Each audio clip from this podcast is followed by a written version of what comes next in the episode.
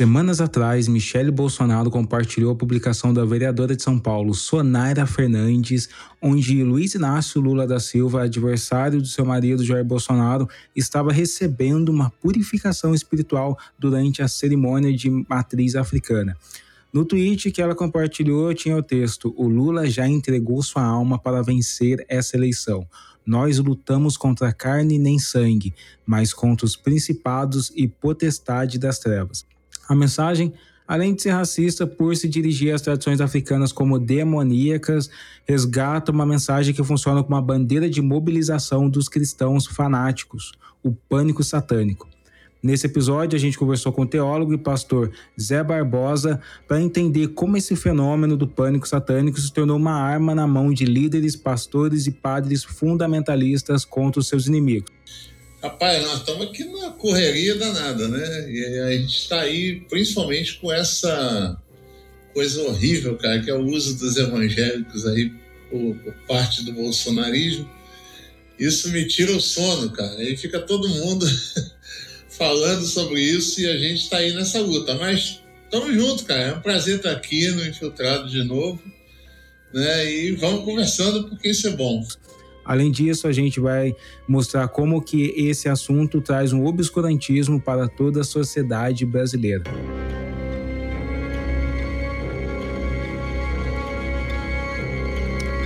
O pânico satânico é um fenômeno social que surgiu lá nos Estados Unidos durante a década de 80. Nessa época, o país estava passando por uma febre de denúncias, inúmeras denúncias contra supostos abusos infantis ligados a rituais de adoração ao diabo. Isso teria se originado basicamente com a publicação de um livro chamado Michelle Remembers o livro foi coescrito pelo psiquiatra canadense Lawrence Pasder, que se tornou é, esposo da, da Michelle, né, Michelle Smith. Eles teriam feito sessões é, de uma prática de terapia que hoje é desacreditada, que é recuperar memórias de vidas passadas ou de passados através da, através da, da hipnose. E essas memórias teriam gerado alegações assustadoras sobre abuso ritual satânico envolvendo a Michelle Smith. De acordo com Pasder, foram mais de 600 horas de hipnose que conseguiram resgatar essas narrativas de um abuso de, satânico através de rituais que a Smith teria sofrido enquanto era criança. O livro virou um best-seller, se tornou um dos livros mais vendidos do país inteiro e, obviamente, após esse livro ser lançado, uma onda de outros relatos começaram a surgir. Ampliados pela mídia, as denúncias ganharam ares conspiratórios, com teorias que diziam que havia uma grande conspiração de dominação mundial em curso, encabeçado pelos adoradores do demônio. Em sua forma mais extrema, as alegações envolviam um culto global satânico é, promovido pela elite mundial e rica e poderosa, na qual as crianças seriam sequestradas ou criadas em cativeiro para sacrifícios humanos, pornografia e prostituição. Uh, depois que essas histórias começaram a ganhar repercussão, o pânico satânico se espalhou por todo o mundo e foi absorvido pelas alas mais conservadoras e fanáticos dos movimentos evangélicos brasileiros também. Culminando em vários casos que vocês devem se lembrar, onde essas histórias de satanismo estavam atrapalhando as investigações de eh, eh, assassinatos ou de crimes reais e, obviamente, espalhando uma vastidão de preconceitos irrigados com racismo e todo tipo de ignorância. Já é possível observar várias alas dos setores evangélicos, dos movimentos evangélicos ligados à política, levantarem novamente essa bandeira do pânico satânico uh, para combater a sua oposição política. A pergunta que inicia esse programa é: a democracia vai sobreviver ao combate alucinado dos demônios promovidos pelos fanáticos?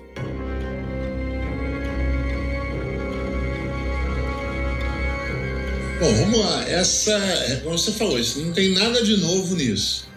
É, isso é uma comida requentada e muito mal requentada, mas que ainda tem muita gente que come.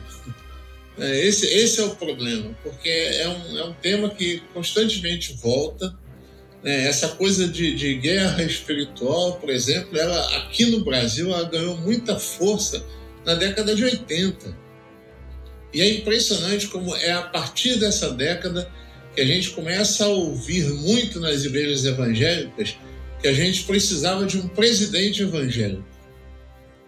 Isso na década de 80. No final da década de 80 começa a ter esse burburinho na igreja evangélica, porque só um presidente evangélico abençoaria essa nação entregue a demônios. Ou seja, eles estão requentando uma, uma estratégia que deu certo na década de 80, pelo menos para o crescimento dos evangélicos.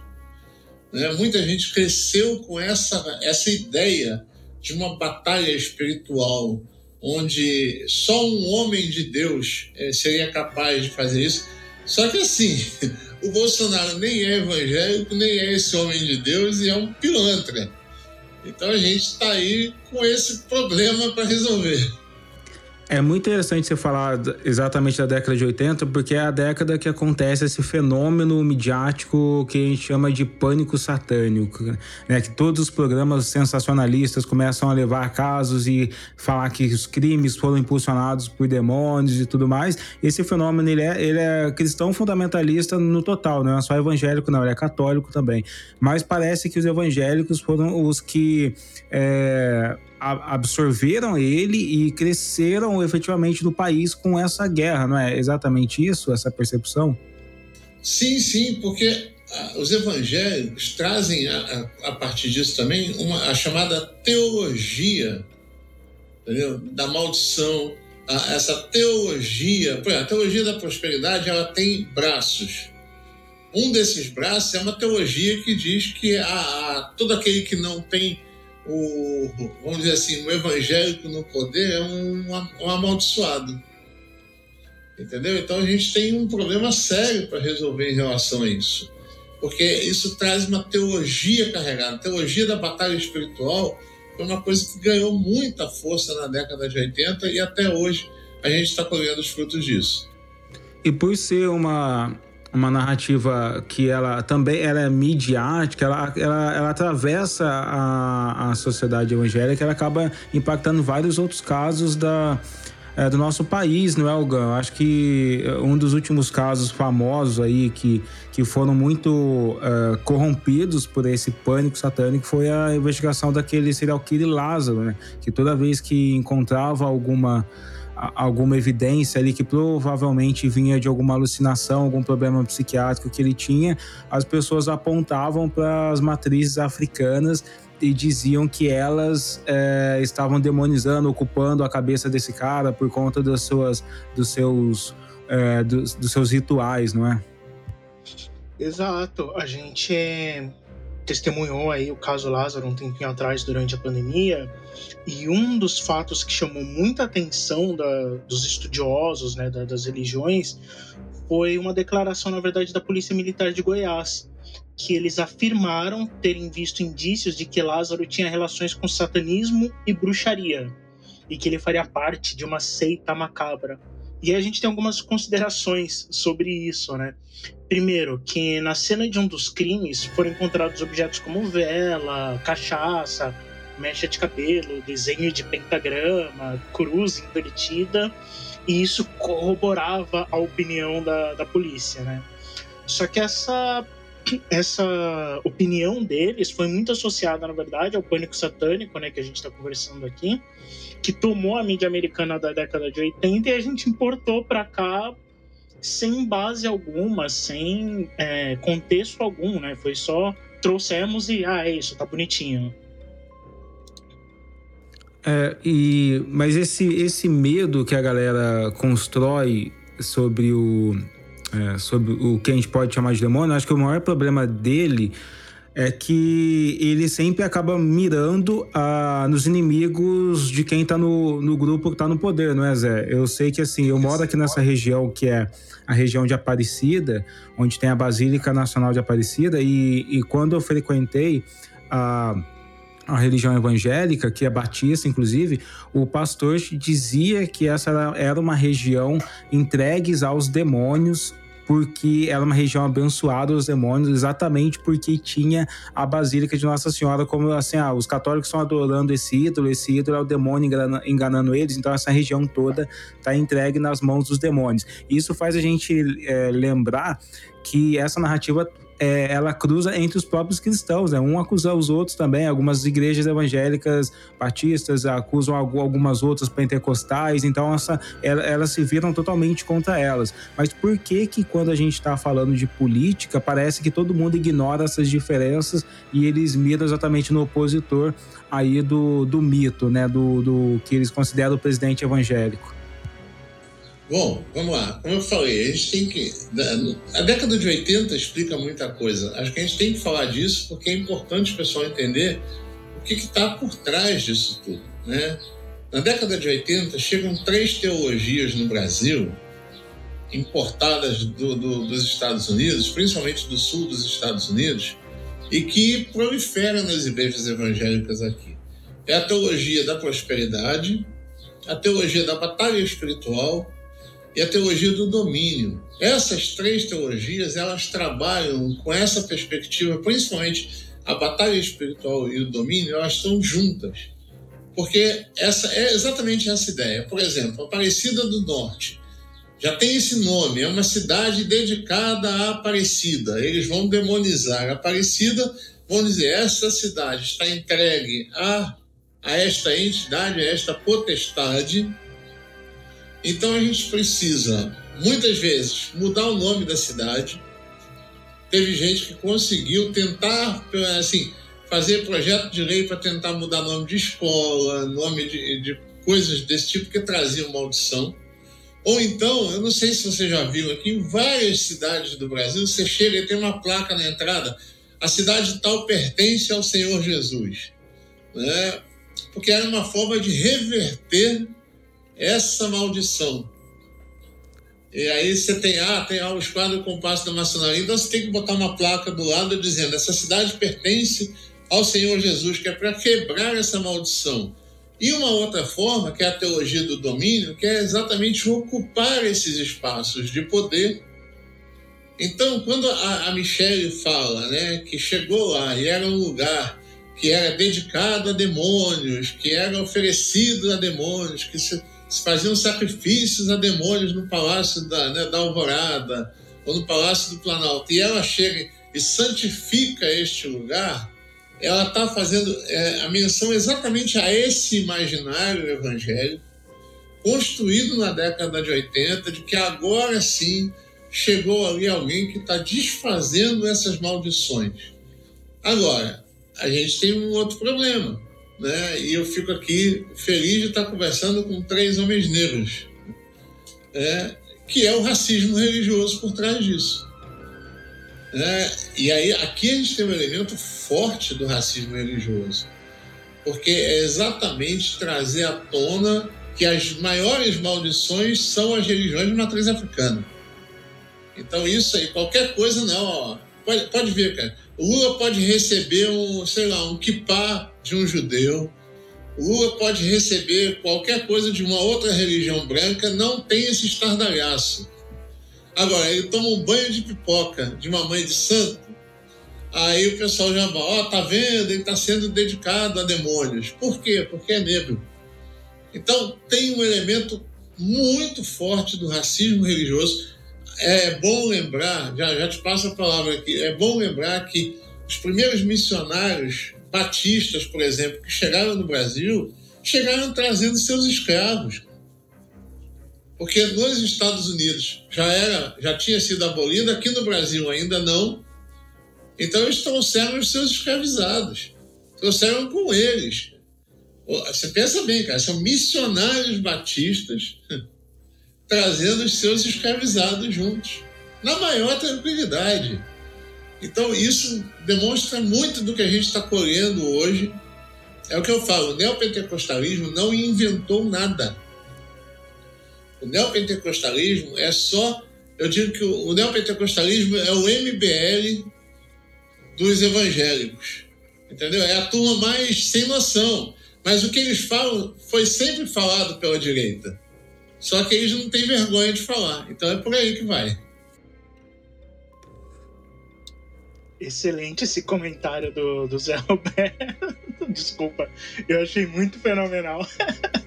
é, mas no caso do, do caso do Lázaro, inclusive um dos pesquisa, um pesquisador do caso, né, o Edin Abu Mansur, ele deu uma declaração também que ele temia muito que as religiões de matrizes africanas fossem perseguidas se esse caso fosse associado a satanismo e bruxaria principalmente porque foram veiculadas muitas imagens com cachaça, e aí a pessoa faria essas associações, principalmente a Exu, né?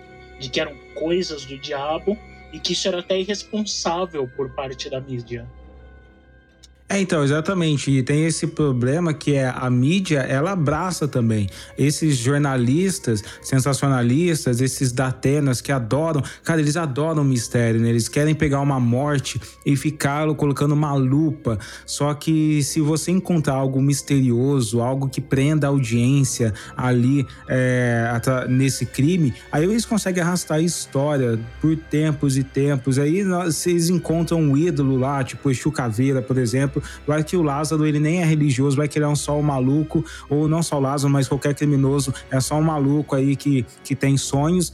Ele pega uma imagem, aí os, a mídia vai levar mãe de santo para ser interrogada, vai levar juiz, é, delegado para ficar falando dos casos ligados às tradições africanas. E, e, sendo que a gente tem esse, essa herança que o Zé é, bem relembrou, que de que ter que as principais nas igrejas, os presbiterianos também, eles vieram para o Brasil nessa época, né? Eles montaram escolas aqui no Brasil, eles criaram a, algumas cidades como Americanas, né? Que era a cidade confederada que teve que a justiça falar para eles parar de comemorar lá a, a, festa confederada, que era uma festa da escravidão, e que você tinha ainda esse imaginário já secular ali de séculos dessas maldições ali que vinham da África, que era uma, é, que é interpretações da Bíblia racistas criadas é, durante a colonização, né? E que a gente viu alguns nomes sórdidos como Feliciano ainda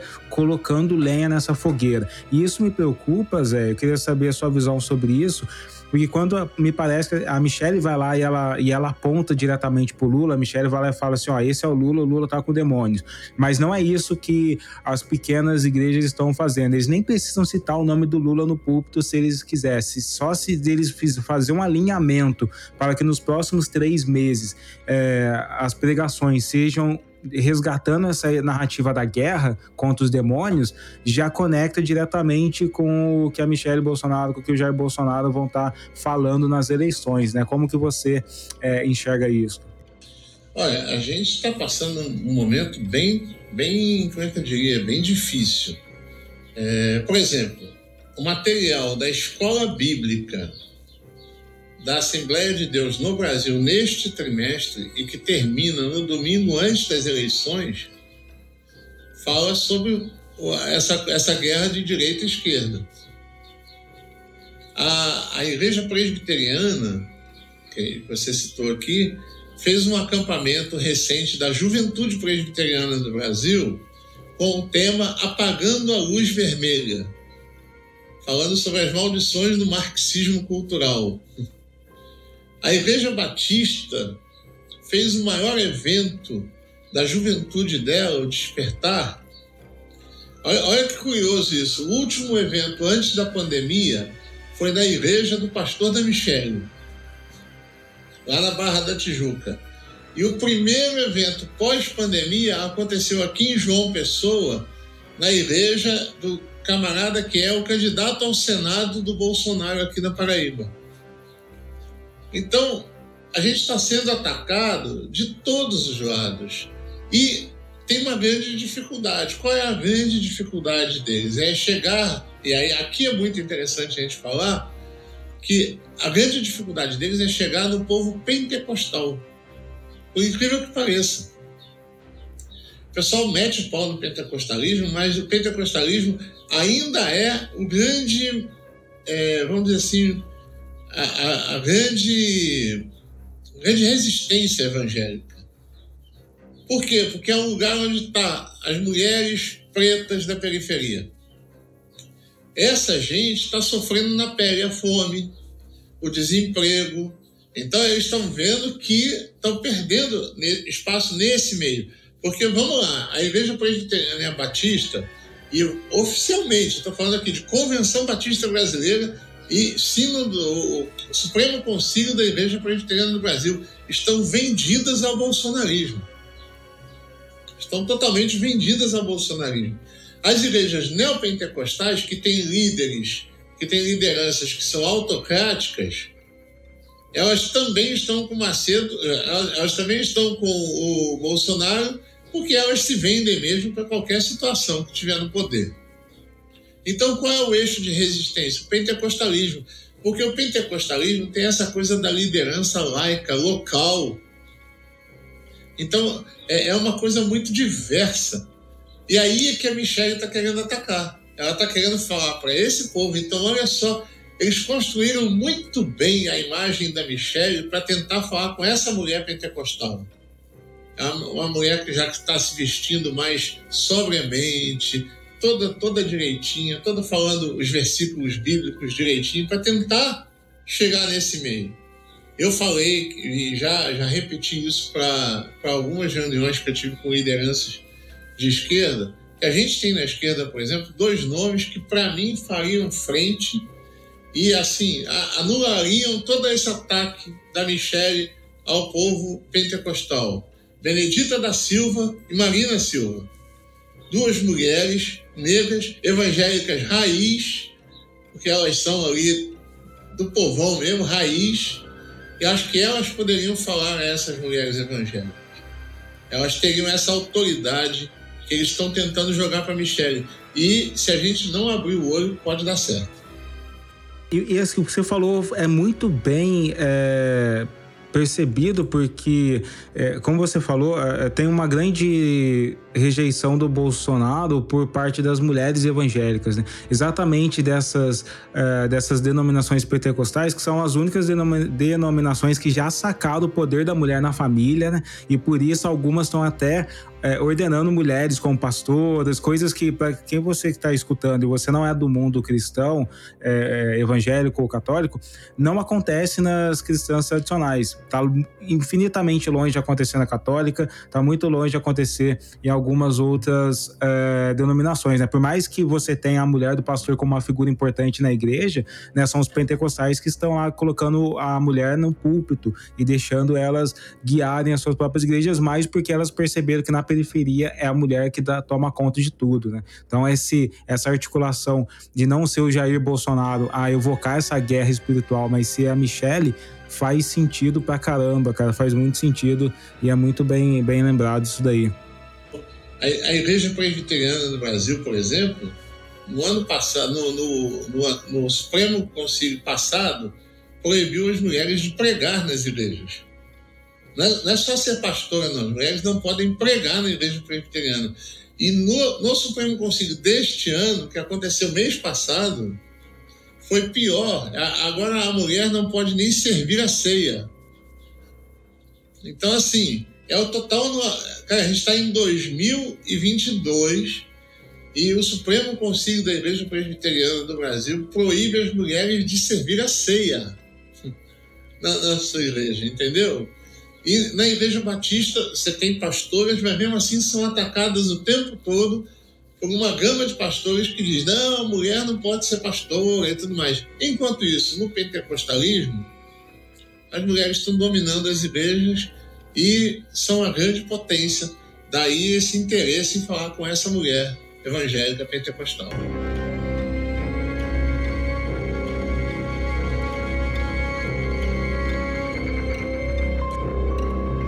Tem vários casos que essa guerra espiritual, essa narrativa, que é uma bandeira de mobilização, é uma bandeira que fez os evangélicos crescerem. Eu acho quantos por cento eles cresceram no Brasil nesses últimos anos, depois o Zé confirma pra gente.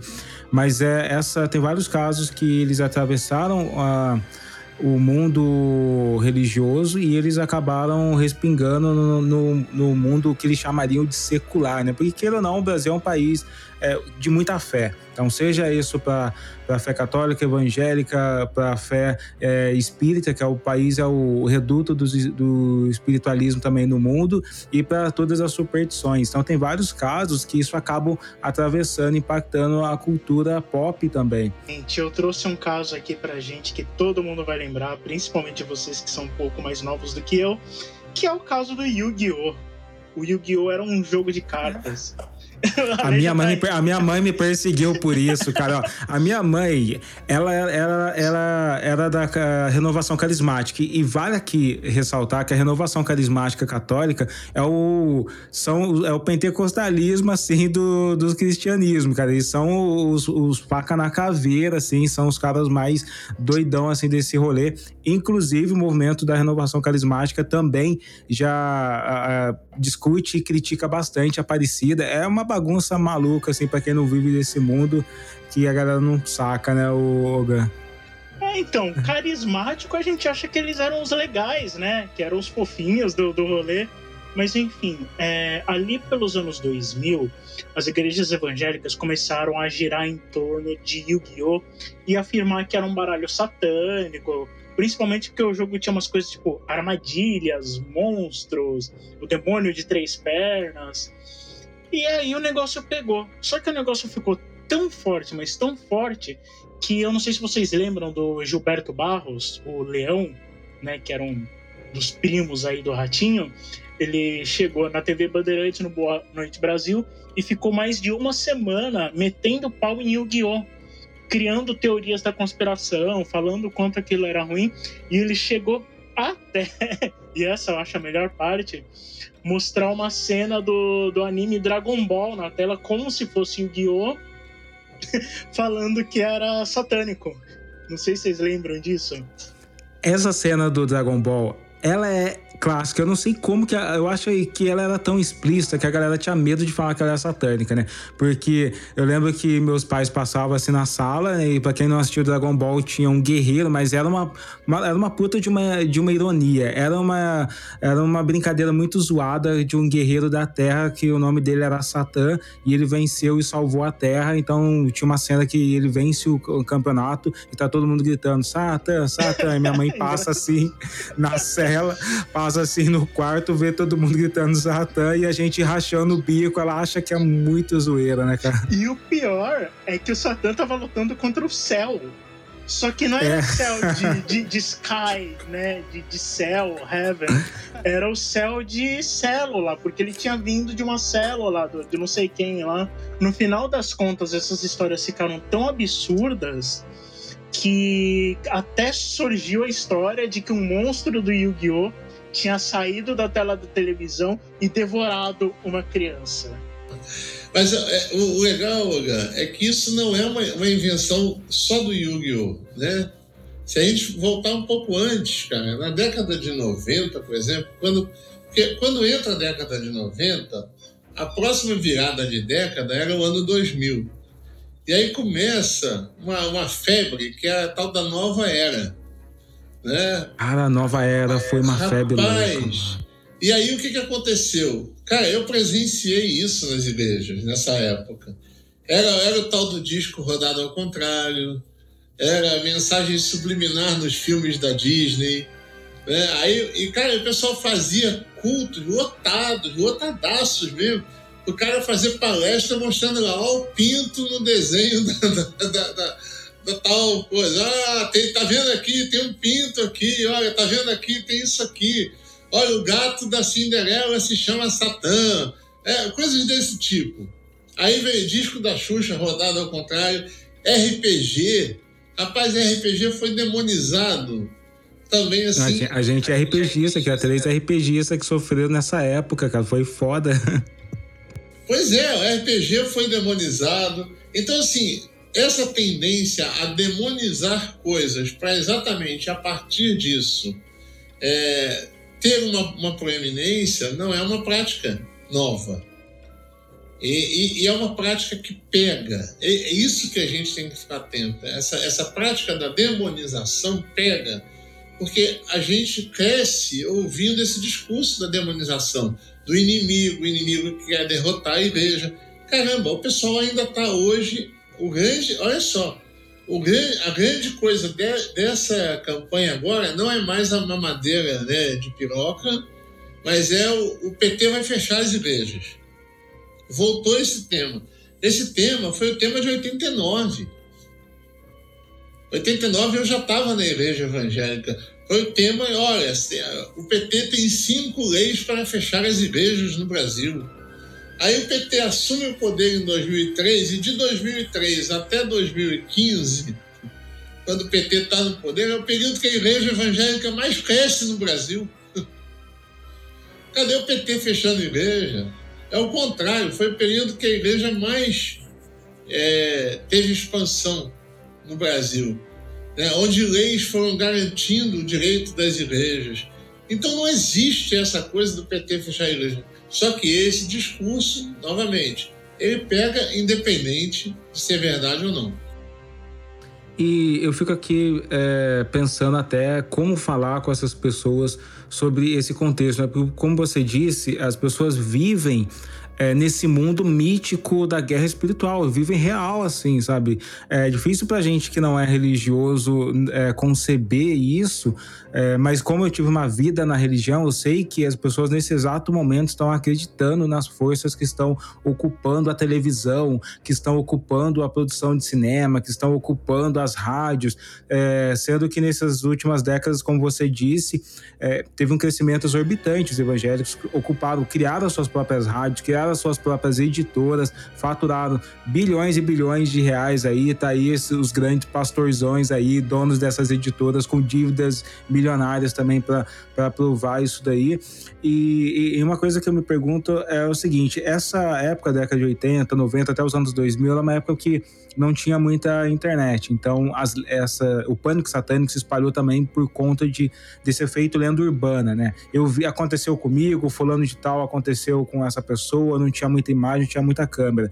É, você acha que é possível que esse que, esse, que essa articulação da Michelle Bolsonaro com o bolsonarismo, com os pastores evangélicos, porque é, eles com certeza estão todos juntos num, num, tipo de alinhamento, como você disse aí, não é uma coisa muito individual. É, é possível que isso tenha a mesma força que teve no passado para ganhar uma eleição? Olha, eu acho que não, não, não, não para isso, mas para tentar fazer um estrago, sim. Mas eu acho que não chega tanto. Por quê? Porque eles também estão dando um tiro no pé. É, assim, enquanto a, esquerda é, é lerda quanto a isso, a gente reage muito lerdamente, né? eles têm um outro problema: a direita é burra. É, graças a Deus a direita é burra, porque se, se, se, eles, fossem mais, se eles fossem mais inteligentes, eles dariam um banho na gente. Entendeu? E aí o que, que acontece? Por exemplo, a, a Michelle falar sobre é, o palácio está sob maldição, beleza. Agora, ela falar isso com o Bolsonaro no púlpito de uma igreja, para muita gente isso não é legal. Principalmente esse pentecostal da periferia. Eles detestam que você use o púlpito para fazer política. E é aí que a gente tem que bater. A gente Vamos lá, a gente não tem que ficar batendo na Michelle nesse caso. Isso é muito importante. Por quê? Porque quando você bate na pessoa, parece que você está batendo na fé daquela pessoa. Ela está falando besteira, ela não tem fé nenhuma, eu garanto que ela nem acredita nisso que ela fala, ela está fazendo isso como uma estratégia política. No entanto, para quem ouve, é uma irmã em Cristo falando. Então, se você atacar a pessoa, você está atacando alguém da mesma fé. E isso é muito caro para o evangelho. Agora, você dizer, olha, ela está errada, ela está usando o púlpito para fazer política. Isso não é de Deus. Esse discurso cola. Essas pessoas falam assim, é, isso aí, isso aí não é de Deus. Deus não gosta disso. Tá entendendo? A gente tem que bater na coisa certa. Não é? A gente bate muitas vezes na coisa errada. Né? A gente bate nas pessoas, ao invés de bater naquilo que está ao redor.